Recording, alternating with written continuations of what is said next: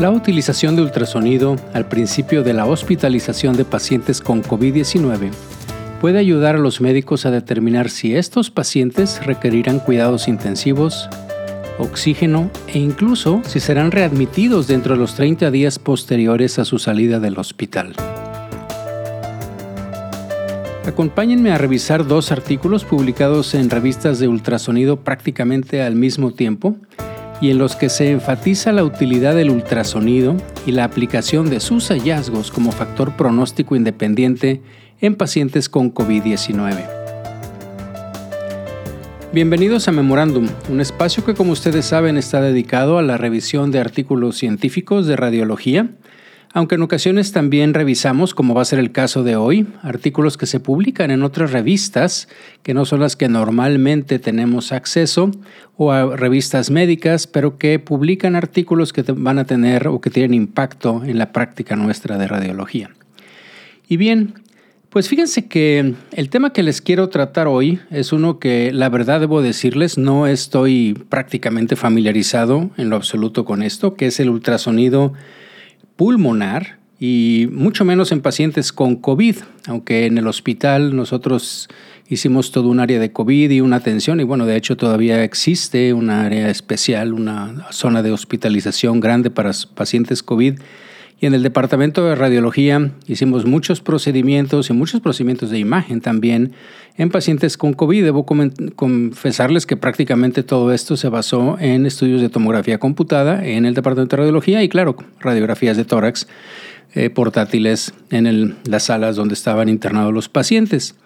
Y sé que muchos neumólogos intensivistas y que cada vez más eh, en radiología también se está incursionando en la parte de ultrasonido pulmonar para muchas aplicaciones, pero específicamente pues para el uso en este tipo de pacientes con COVID.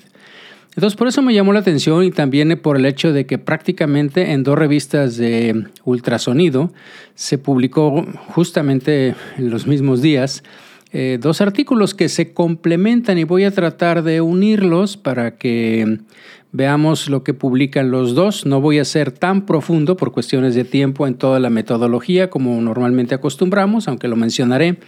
Pero básicamente la idea que quiero es transmitirles los hallazgos y la posibilidad de que podríamos nosotros cada vez más incursionar en esto.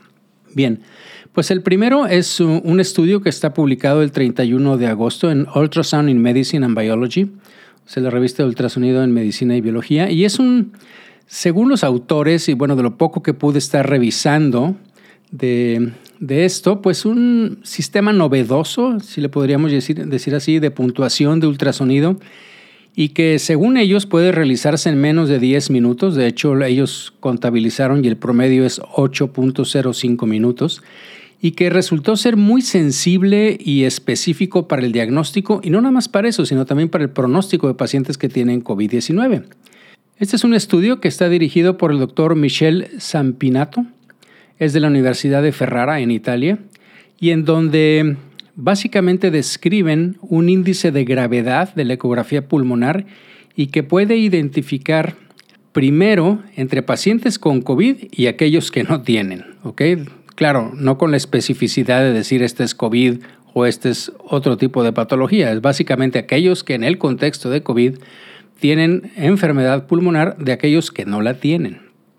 Y lo interesante es que en comparación con las puntuaciones de gravedad de la ecografía pulmonar tradicional, también pueden estos eh, parámetros que describen identificar mejor a las personas que tendrán un desempeño peor, que morirán, pues así lo dicen ellos, en el hospital. Y de hecho los autores mencionan que la separación temprana, por así decirlo, de los pacientes con enfermedad altamente infecciosa de los pacientes con otras causas de dificultad respiratoria, pues es fundamental en un entorno epidemiológico como el que vivimos en este momento, y eso es obvio, y en el que un gran número de pacientes, por ejemplo, pues se ingresan pues por la misma enfermedad entre comillas, es decir, todos pensamos que pueden tener, o sea, básicamente tienen disnea o tienen problemas respiratorios y ahora el problema pues es diferenciarlos entre estos dos grandes grupos.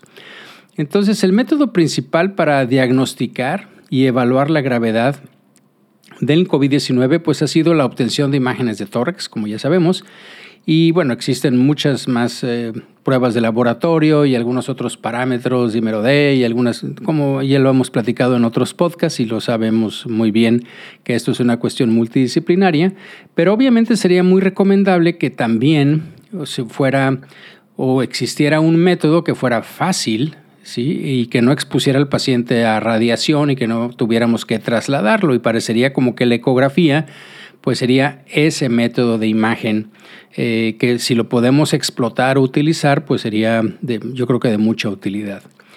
Y entonces también se menciona que los estudios, pues normalmente o con mucha frecuencia se, se basan en un sistema de puntuación que básicamente ignora la apariencia ecográfica en las neumonías por SARS-CoV-2. Creo que lo que sabemos del CORADS y las otras puntuaciones que existen, pues prácticamente no involucran al ultrasonido como tal y este es un grupo obviamente que está muy orientado hacia la utilización de del ultrasonido, ¿no? Y eh, los autores dicen que esto pues seguramente se debe a diversos factores y la otra situación es que ya cuando entran a disecar la razón o la manera como esto se puede evaluar, pues resulta ser que las formas que hay para reportar, para identificar los hallazgos son como complejas y de alguna manera muy diversas, ¿sí? Este, y como existen muchos patrones que podemos eh, identificar, la, voy a revisar con ustedes porque como les digo, no lo tengo presente. Así es que voy a estar eh, cambiando entre algunas tablas y artículos durante la plática que tengo ahorita con ustedes para ir describiendo lo que, lo que se menciona. Entonces, para definir mejor la coexistencia de diversas patologías pulmonares en la misma localización pulmonar, los autores desarrollaron lo que ellos le llamaron un índice de gravedad de la ecografía pulmonar. Y esto se puede utilizar para evaluar la calidad y la cantidad de afectación pulmonar en pacientes que tienen dificultad respiratoria y que han sido ingresados por sospecha de COVID, así como para ver si van a tener o cómo va a estar su mortalidad intrahospitalaria. Fíjense que este es un ensayo, un estudio de 159 pacientes con un diagnóstico que entraron, diagnóstico probable de neumonía por SARS-CoV-2, de los cuales fueron 105 hombres, 54 mujeres y con una edad promedio de 64.6 años, 65 años, y que, bueno, a ellos se les hizo este, este índice que ahorita les voy a platicar cómo lo, cómo lo hicieron y básicamente se encontró que en estos pacientes había, un, había COVID, pues, en el 63.5% de todos los pacientes analizados.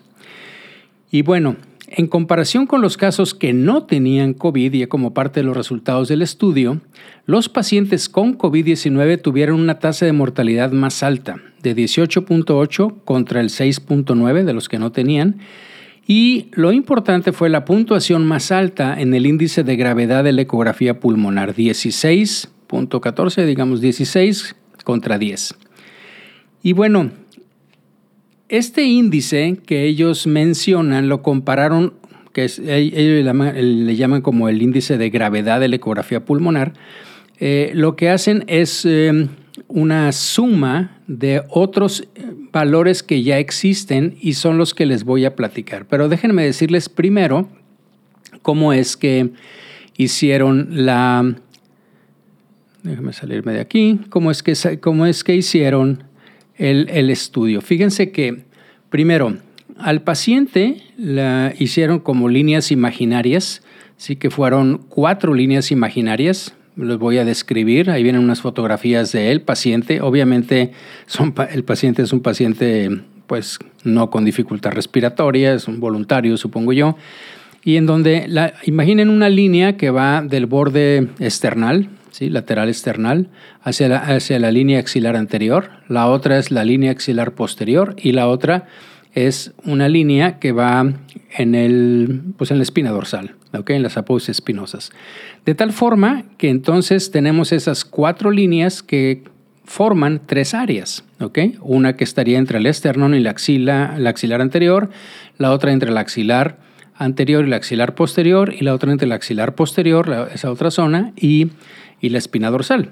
Y bueno, esas, además, esas tres zonas las dividieron en una parte superior, por arriba del tercer espacio intercostal, en lo que corresponde a la vista anterior y lateral, y por arriba del borde de la escápula y la zona inferior, de tal forma que cada hemitórax tiene seis zonas, ¿ok? Separadas por esas tres áreas y cada una de esas tres áreas que les dije, pues es la superior y la inferior. Y lo, mismo hicieron pues con el otro hemitórax. De tal forma que en total pues hay 12 zonas que ellos tienen que reportar, ¿ok? Y después fíjense que lo que hicieron fue, lo reportaron de acuerdo a un consenso internacional que yo no sabía, pero bueno, me tocó revisarlo y leerlo, lo voy a platicar ahorita con ustedes, que está publicado desde el 2012 y es para, básicamente sobre ultrasonido pulmonar, es una conferencia internacional del consenso de ultrasonido pulmonar, este, que está publicado por Volpicelli en 2012. Y básicamente los hallazgos son los siguientes. Si ustedes, bueno, déjenme decirles, ellos hicieron, eh, como lo hicieron en urgencias, el transductor que usaron es un transductor convexo, no un transductor lineal. Y de hecho ellos dicen que eso tiene ventajas, ¿ok? Porque el, el transductor convexo, al tener en general mucho menos frecuencia, pues reduce la tiene menos atenuación o menos pérdida de, la señal y por lo tanto permite una mejor visualización de prácticamente todo el pulmón y de los hallazgos pulmonares. Pero déjenme decirle cuáles son esos hallazgos. Final, primero es lo que le llaman un patrón de líneas o patrón A, que son lo que se llaman las líneas A. Esas líneas A no son otra cosa más que si ustedes ponen el transductor que lo, que lo que típicamente haríamos, si prácticamente nosotros, si, me lo ponen a mí, le digo, pues no se ve nada. Yo a veces he utilizado el transductor lineal para pulmón, pues obviamente para hacer toracocentesis y demás, a veces para funcionar una lesión que está básicamente subpleural y que lo puedes ver muy fácil por ultrasonido. Pero fuera de ahí, si tú pones el, el, transductor, pues básicamente no ves nada. Pues resulta que sí existe algo ahí y se observan esas líneas A, que son líneas de reverberancia que típicamente se presentan tres o incluso más y que si solo vemos esa, pues eso es lo que se llama un patrón A. Esas son líneas A ecogénicas. Dentro de la, de la parte que no vemos nada del pulmón, bueno, se ven esas líneas de reverberancia pleural. Cuando tienen esas líneas, que eso es normal, pues le dan un, un puntaje de cero. Después existen lo que son las líneas B, aisladas. Esto es decir, cuando le ponemos el transductor, pero en lugar de ver tres o más líneas, vemos menos de tres, una o dos líneas. Eso quiere decir que el pulmón ya no está totalmente aireado, ya tenemos problemas y a eso ellos le ponen un punto. Después existe otro parámetro que es lo que le llaman una consolidación subpleural aislada. Y lo que estamos viendo ahí, imagínense que es el transductor y luego vemos la línea ecogénica normal que vemos de la pleura y después las líneas de reverberancia que vemos, que les dije que son las líneas A, pero en alguna zona no vemos eso, vemos como que se alcanza a ver una parte de pulmón, una zona de consolidación. Hagan de cuenta que como cuando vemos entre las costillas una parte del hígado así muy apenas pegada al pulmón, bueno, pues haz de cuenta que así es como se ve. Y cuando mide menos de 2 centímetros, pues esa consolidación, que así se llama eh, aislada, le dieron 1.5 puntos. Después hay otro patrón al cual le dieron dos puntos y que son las líneas B no confluentes. ¿Se acuerdan que yo les dije que había líneas B, que eran esas líneas que se veían subpleurales, ¿okay? que se veía la ecogenicidad, pero que no eran, no eran más de tres, sino que nada más se veía uno. Bueno, cuando vemos esas que no confluyen, ¿sí? ese es otro patrón de líneas B no confluentes, pero eso ya implica más patología pulmonar, le dan dos puntos. Después existe el siguiente patrón, que es de líneas B confluentes, o sea que ya vemos que se juntan entre ellas cuando vamos moviendo el transductor. Bueno, y déjenme decirle una característica que viene ahí mencionada, es que obviamente tanto las líneas A como las B que estamos viendo en el, en el ultrasonido se mueven con la respiración. ¿ok? Quiere decir que lo que estamos viendo prácticamente es pulmón, aunque solo veamos la reverberancia. Lo mismo sucede con esa zona de consolidación. ¿ok? Entonces, a estas líneas confluentes múltiples líneas B le dan tres puntos. Acuérdense, la que no es completa son dos puntos, la que es completa son tres puntos. Y después tenemos zonas de confluentes de consolidación subpleural. Ya cuando vemos ese patrón que les dije como el primero, que les dije que había una consolidación segmentaria eh, subpleural, bueno, cuando ya tenemos varias de esas que confluyen, entonces ese patrón ya es obviamente de consolidación y le das un puntaje de 4. Y el último es cuando ya vemos una consolidación franca, de cuenta como si estuviéramos viendo el hígado, ¿ok? Eh, mayor de 2 centímetros, que no, no, es este, no es que sean varias chiquititas, que es el otro, el patrón anterior, que les dije que eran varias eh, segmentarias que se están consolidando o consolidaciones subsegmentarias, sino que estas son una, una, segmentación o una consolidación mayor de 2 centímetros y a esa le dan 5 puntos. Y la otra cosa que podemos eh, encontrar definitivamente pues es un derrame pleural y eso creo que todo el mundo lo podemos identificar pero a este le dan cero puntos. Este no implica que tengamos un paciente con COVID. Entonces después viene una tabla que es la que ellos llenan y dicen que en esta tabla es la que se tardan menos de, de 10 minutos en hacer. Y bueno, imagínense que lo que les voy a describir es que tenemos las zonas, las seis zonas ¿sí? de, de cada lado, la R1, L1, R2, L2, o sea, las zonas que van de arriba para abajo, del de la parte medial hacia la parte posterior o de la parte anterior a la parte posterior. Y después le ponemos el patrón, ¿ok? Entonces, y entonces vas llenando. Entonces, en la zona 1 vas diciendo qué patrón es el que tú estás viendo, ¿ok? Y entonces básicamente estás llenando el cuadrito. En la columna de la izquierda, o sea, aquí arriba vienen todas las R's, os digo, todas las áreas del pulmón y en este, en el otro, de hecho ellos lo que le llaman es el artefacto pulmonar, o sea, esas líneas A, B y demás son artefactos, ¿ok? O sea, es lo que están viendo, el patrón que ven. Entonces, acuérdense que hay un patrón A, que es cero puntos, el de las líneas B que están aisladas es un punto, la eh, consolidación subpleural aislada es 1.5 puntos y así el de las B no confluentes son dos puntos, el de las B confluentes son tres puntos, la consolidación subpleural confluente son cuatro puntos y la consolidación parenquimatosa son cinco puntos. ¿Ok? Y entonces va sumando de, de R1, por ejemplo, pues tú puedes decir en R1, pues yo encontré tres patrones. ¿Sí? Y originalmente, en lo que ellos dicen, y eso lo revisé en, en, otras clasificaciones, pues tú tenías que poner el patrón, pues el que había, ¿sí? el que había mayor o el que tú creías que era el dominante. Y en este lo que ellos hacen es que juntan todos estos valores y es lo que ellos le llaman primero el valor de el patrón de severidad o el índice de severidad y luego el otro que ellos añaden es el índice de heterogeneidad, qué tan heterogéneo está cada segmento. Y entonces hacen una relación, un ratio entre eso, entre los dos, o sea, suman todo lo que es el patrón de severidad entre el patrón de heterogeneidad y lo que resulta es un índice, un ratio, un índice, y ese índice es el de gravedad. Y es el que ellos, básicamente, pues de lo que se trata el artículo.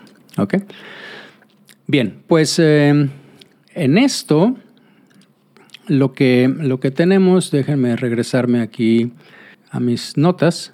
En comparación con, les decía yo, con los casos sin COVID, ¿sí? los pacientes tenían una mortalidad mucho más alta, 18.8, 19%, contra 6.9% y de la gravedad de la ecografía 16 contra 10. ¿ok? Entonces, este índice que les digo se comparó con las otras medidas, con la puntuación de heterogeneidad y, los varios patrones que, ya se dieron. ¿ok? Y entonces, las puntuaciones de la ecografía tienen cualidades si vamos a decirlo así, porque si viene en una de las, de las tablas que presentan, pronósticas para la mortalidad intrahospitalaria. Y entonces eh, vienen varias tablas en el artículo, pero una de las que quizá eh, pues más representativa es donde ellos comparan el área bajo la curva, ¿se acuerdan que ya hemos platicado de esto en un, eh, en un podcast de cómo interpretar las pruebas estadísticas con Frank? Bueno, pero ustedes también saben que hay, hay ese, la curva ROC de características del, receptor o del operador, del observador. ¿Y cuál es el área bajo la curva? Pues bueno, resulta que para estos parámetros, acuérdense que hay un score que es para la heterogeneidad ultrasonográfica, hay otro score para la severidad y hay otro que es el que ya le llaman ellos el, el índice de Long Ultrasound Scoring, que es ya el completo. Pues resulta que el área bajo la curva para este último, o sea que toma en cuenta los dos anteriores, es de 0.80. Tiene una sensibilidad del 90%, una especificidad que combinada más o menos habla del 65%. Y entonces este índice, según los investigadores, pues obviamente incorpora las fortalezas de las otras dos técnicas de puntuación, es decir, el de la severidad nada más y la heterogeneidad. Y además, esto se demuestra porque tiene obviamente mejores valores bajo la curva de ROC. Entonces, en general, el índice este tenía una puntuación debajo la curva de 0.72 para identificar pacientes COVID-19 y 0.76 para, para predecir la muerte hospitalaria de estos pacientes con COVID. Esto obviamente tiene mayor precisión que si solo tomáramos los valores de gravedad o de heterogeneidad, como les decía. El estudio también, como les digo, enfatizó que el tiempo que se lleva a realizar una ecografía en promedio fue de 8.05 minutos en comparación, pues ellos hacen una, comparación que probablemente no sea la más adecuada, pero bueno, eh, porque no es, eh, ellos hacen, dice, bueno, con las horas que se necesitan para hacer los exámenes de laboratorio, los hisopos, las tomografías computadas de alta resolución, etcétera. Pues per se sabemos que una tomografía de alta resolución no se lleva más de 8 minutos, obviamente se lleva menos, pero bueno, el traslado del paciente, esperar el resultado, la interpretación, en fin, como, como esto de aquí, que obviamente pues ellos lo están proponiendo, que podrían tomarse mejores decisiones sobre qué otros estudios se necesitan de imagen, por ejemplo, o de terapia, o cuál sería el outcome del, del paciente mediante el uso de esta ecografía pulmonar y bueno, si aplicáramos este índice para indicar el alto riesgo que podrían tener los pacientes desde un principio. Y bueno, también los autores comentan al final, obviamente, que se necesitan pues más estudios de validación con más, una población mayor de pacientes, situaciones clínicas variadas y obviamente pues que haya una correlación con otras modalidades de imagen, porque esto básicamente ellos no lo, no lo correlacionaron con nada, simplemente los hallazgos que vieron y cómo les fue a los pacientes. Y fíjense que en este tenor, el otro artículo que les platico habla sobre el uso del ultrasonido en el punto de atención. Acuérdense que esta es otra cosa que se está haciendo mucho con el ultrasonido, que es el point of care en el punto de atención. Este, y este estudio se hizo eh, con ultrasonido que se le llama el POCUS, porque es Point of Care Ultrasound. ¿okay? Entonces, a lo mejor lo voy a venir diciendo en alguna parte como el POCUS, pero esto, esto lo hicieron ellos no nada más eh, con, en, el, en el paciente, sino como característica de inclusión al estudio es que el ultrasonido se tenía que hacer en las primeras 24 horas de que el paciente había llegado a hospitalización. Y ellos dicen que esto puede ayudar a determinar si los pacientes, ya cuando hicieron los estudios, digo, el, el análisis de los, del estudio, el estudio fue prospectivo, ahorita les platico, pues eh, si ellos iban a requerir cuidados intensivos, si los pacientes van a requerir oxígeno, incluso cómo les va a ir una vez que los das de alta. ¿ok?, entonces, en este estudio, los hallazgos de este ultrasonido del POCUS, detectados dentro de las 24 horas posteriores a la admisión, pueden predecir los resultados de toda la estadía hospitalaria de un paciente. Y esto es eh, el artículo que está publicado por doctores, eh, radiólogos y gente de medicina interna de la Universidad de Stanford y este lo publicaron el primero de septiembre, hace apenas unos días, en el Journal of Ultrasound in Medicine. Acuérdense que el otro era Journal of Ultrasound in Medicine and Biology, este es el otro, este es otro journal que hay de, ultrasonido. Y bueno, pues si bien sabemos que las anomalías en la ecografía pulmonar son más comunes en quienes tienen una infección grave por coronavirus, pues se ha realizado al menos, eh, y también lo mencionan ellos, ¿no? Pues pocos estudios para ver si los hallazgos obtenidos poco después de la admisión podrían ayudar a clasificar el riesgo de cada paciente en su internamiento y posteriormente en su evolución. Entonces, fíjense que los autores encontraron que ninguno de los pacientes que tuvieron el ultrasonido normal realizado dentro del primer día de su visita a la sala de urgencias fueron enviados a cuidados intensivos, ninguno requirió oxígeno durante su estadía y ninguno fue readmitido dentro de los 30 días subsecuentes de que lo dieron de alta. Déjenme platicarles que este es un estudio prospectivo. Se realizó en cuatro hospitales allá en el área de Stanford entre marzo del 2020 y enero del 2021.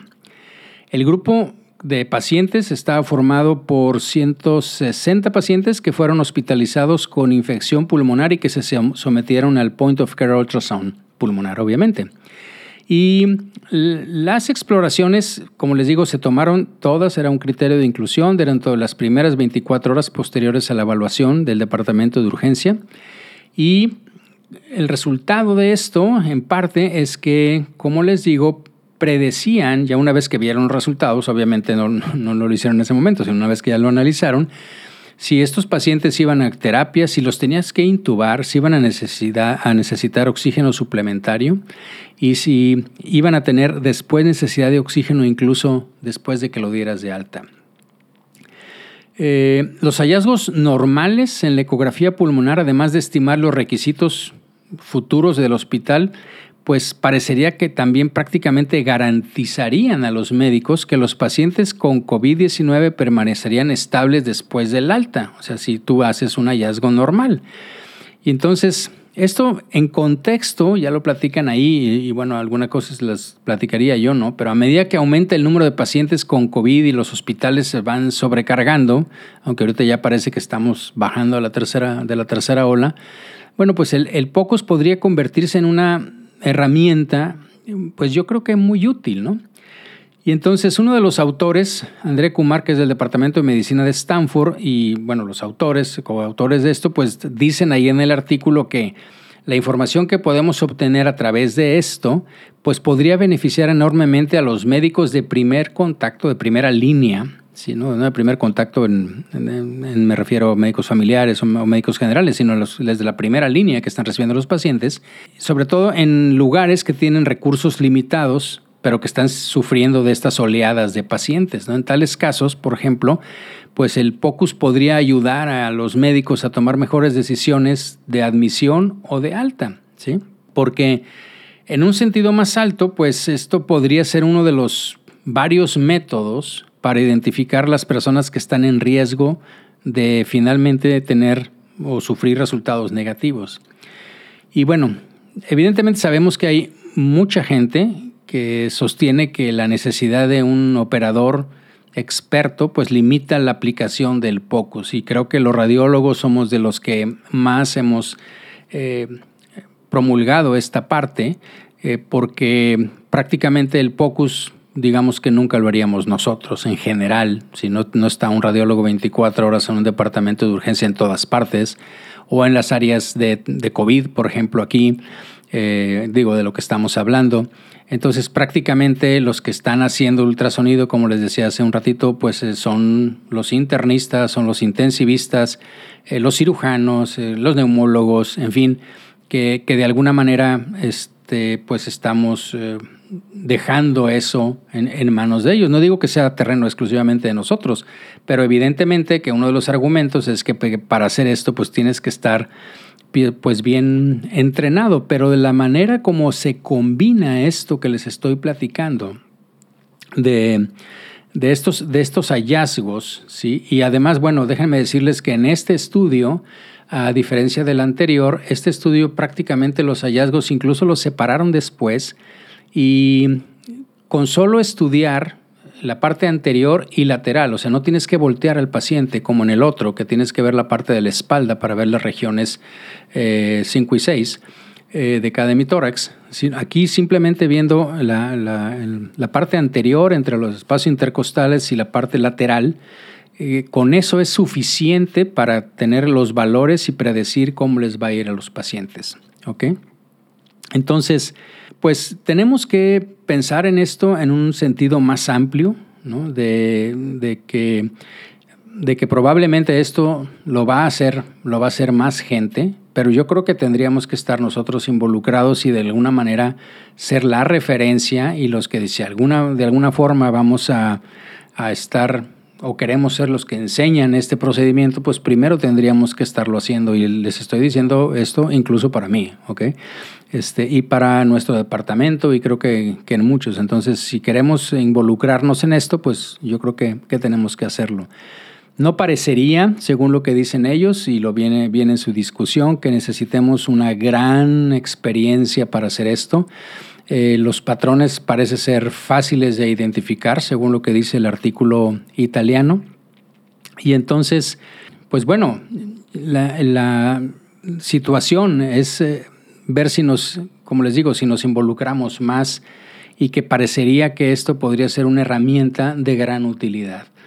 Entonces, eh, pues no sé qué les haya parecido esto, a mí me pareció interesante como les digo, pues meterme en temas que muchas veces no, no, manejo, pero es la idea también de esto. Se los comenté allá cuando hice la introducción de la idea del podcast y ya se ha sido con varias de las eh, otros episodios que hemos platicado aquí. Pero creo que es algo interesante, creo que es algo que podríamos eh, usar en la práctica, que creo que es algo novedoso, que podríamos involucrarnos, aquellos que no estemos involucrados en esto que sería de alguna manera interesante que aquellos que tenemos residentes, pues estimular a algunos de nuestros residentes para que hicieran esto y que, y que sean ellos, que sean los futuros radiólogos y los que, los que están en esta nueva situación enfrentando, que, que, veamos cómo esta herramienta que definitivamente dominamos en otros campos, pues que también sea una de la que, nosotros utilicemos en nuestro día a día, en nuestra práctica y creo que entonces estos artículos podrían ser de utilidad para nuestra práctica diaria, como han sido muchos de los que he platicado con ustedes. Pues eh, agradezco mucho su atención. Espero como siempre que me dejen sugerencias y comentarios en las diferentes plataformas de Memorandum y nos escuchamos en la próxima.